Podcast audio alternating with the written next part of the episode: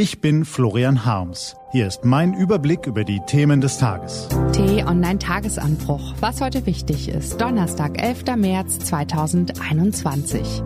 Erschüttert bis ins Mark. Zehn Jahre nach Fukushima ist die deutsche Politik immer noch von der Reaktorkatastrophe geprägt. Bald muss sie eine folgenschwere Entscheidung treffen. Gelesen von Ivi Strüving.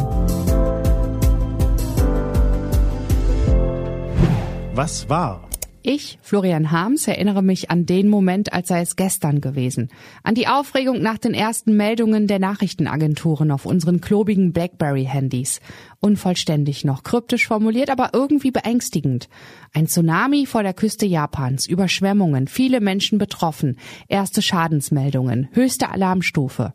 Aber alles eben sehr weit weg. Aber die Meldungen rissen nicht mehr ab, bimmelten den ganzen Abend hindurch an diesem 11. März 2011.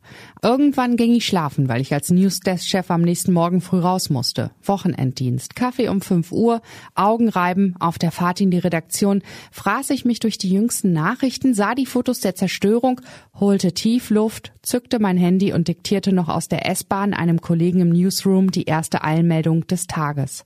Japan erlebt die nukleare Katastrophe. Zehn Jahre sind der Tsunami und das Reaktorunglück von Fukushima heute her. Nach einem Seebeben knallten damals 17 Meter hohe Wellen auf die Westküste der Insel, schwemmten binnen Minuten Straßen, Häuser, Autos weg und ließen einen rasierten Landstrich zurück. Über dem Atomkraftwerk stand eine Rauchsäule. In drei von sechs Reaktoren schmolzen die Kerne. Die ganze Region wurde verstrahlt. Fast 16.000 Menschen starben. Mehr als 6.000 trugen Verletzungen davon. Rund 2.500 gelten bis heute als vermisst. Bis zu 150.000 Einwohner mussten Hals über Kopf aus der kontaminierten Zone fliehen. 37.000 sind bis heute nicht in ihre Heimat zurückgekehrt. Die Schicksale der Überlebenden sind erschütternd. Erschüttert wurde damals auch die deutsche Politik. Drei Tage nach der Reaktorkatastrophe vollzog Angela Merkel, die den rot-grünen Atomausstieg zurückgedreht hatte, eine Kehrtwende, verkündete erst ein Moratorium und später das schrittweise Ende aller deutschen AKWs. Damals erschien die abrupte Entscheidung verständlich. Der Schock von Fukushima saß auch in der deutschen Bevölkerung tief. Eine Mehrheit wünschte sich den Ausstieg. Merkel setzte politisch durch, was gesellschaftlicher Konsens war. Aber wie es so ist mit großen Entscheidungen, sie lassen sich einfach verkünden, aber nur schwer umsetzen.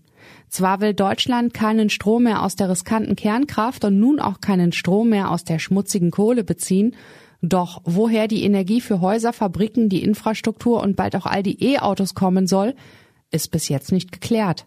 Die vielbeschworene Energiewende ist im Berliner Regierungsviertel längst zur Lachnummer verkommen. Wer als Politiker Karriere machen will, hält sich tunlichst aus dem Mammutprojekt heraus und verbrennt sich nicht die Hände daran. Angesichts der Klimakrise ist klar, die nächste Bundesregierung wird den Kohleausstieg wohl beschleunigen müssen, aber als Industrienation braucht Deutschland eben nicht nur eine nachhaltige, sondern auch eine sichere Energieversorgung. Mit Gasleitungen von Putins Gnaden allein wird das kaum gelingen. Auch der Bau von Windparks in der Nordsee und von Stromtrassen bis nach Bayern und Baden-Württemberg, wo die energiehungrige Autoindustrie sitzt, braucht Zeit. Innovative Forschungsprojekte wie der Berliner Dual Fluid Reaktor wiederum sind noch nicht weit genug gediehen. Deshalb wird die nächste Bundesregierung im Herbst vor einer brisanten Frage stehen. Soll Deutschland im großen Maßstab Atomstrom aus dem Ausland kaufen oder die Laufzeit einiger deutscher Kernkraftwerke verlängern, bis die Energie irgendwann tatsächlich zu 100 Prozent aus nachhaltigen Quellen kommt? Nein, ein Gewinnerthema ist das nicht. Der zuständige Minister wird viel erklären, viel verhandeln und viel Überzeugungsarbeit leisten müssen. Ein Job, für den man neben Fachkenntnis und Erfahrung auch Fingerspitzengefühl sowie ein hohes Maß an Glaubwürdigkeit braucht. Es gibt nicht viele Leute, denen diese heikle Aufgabe im Minenfeld der Energiepolitik zugetraut wird, aber der Name Robert Habeck fällt meistens als erster. Käme der grüne Vordenker tatsächlich zum Zuge, müsste er also mit dem Erbe von Fukushima aufräumen. Weitere zehn Jahre darf das allerdings nicht dauern. Was steht an? Die T-Online-Redaktion blickt für Sie heute unter anderem auf diese Themen. Heute geht in Peking die Tagung des chinesischen Volkskongresses zu Ende. Es gibt wieder allerhand gute Gründe, mit Sorge auf das Reich der Mitte zu blicken. Nicht nur sieht der neue Fünfjahresplan milliardenschwere Investitionen in künstliche Intelligenz, Quanteninformationstechnologie, Medizin, Gen- und Biotechnologie vor, die China rasant an die technologische Weltspitze führen sollen.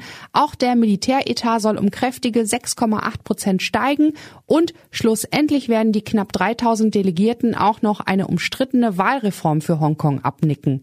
Sie soll sicherstellen, dass die Sonderverwaltungsregion künftig nur von Patrioten, sprich Pekings Lakaien beherrscht wird.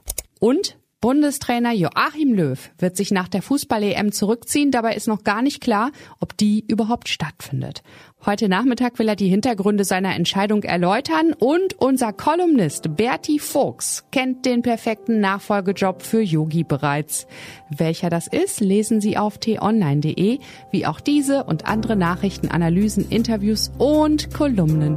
Das war der T-Online Tagesanbruch vom 11. März 2021, produziert vom Online-Radio- und Podcast-Anbieter Detektor FM. Den Podcast gibt's auch auf Spotify. Einfach nach Tagesanbruch suchen und folgen.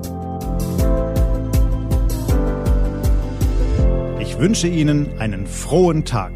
Ihr Florian Harms.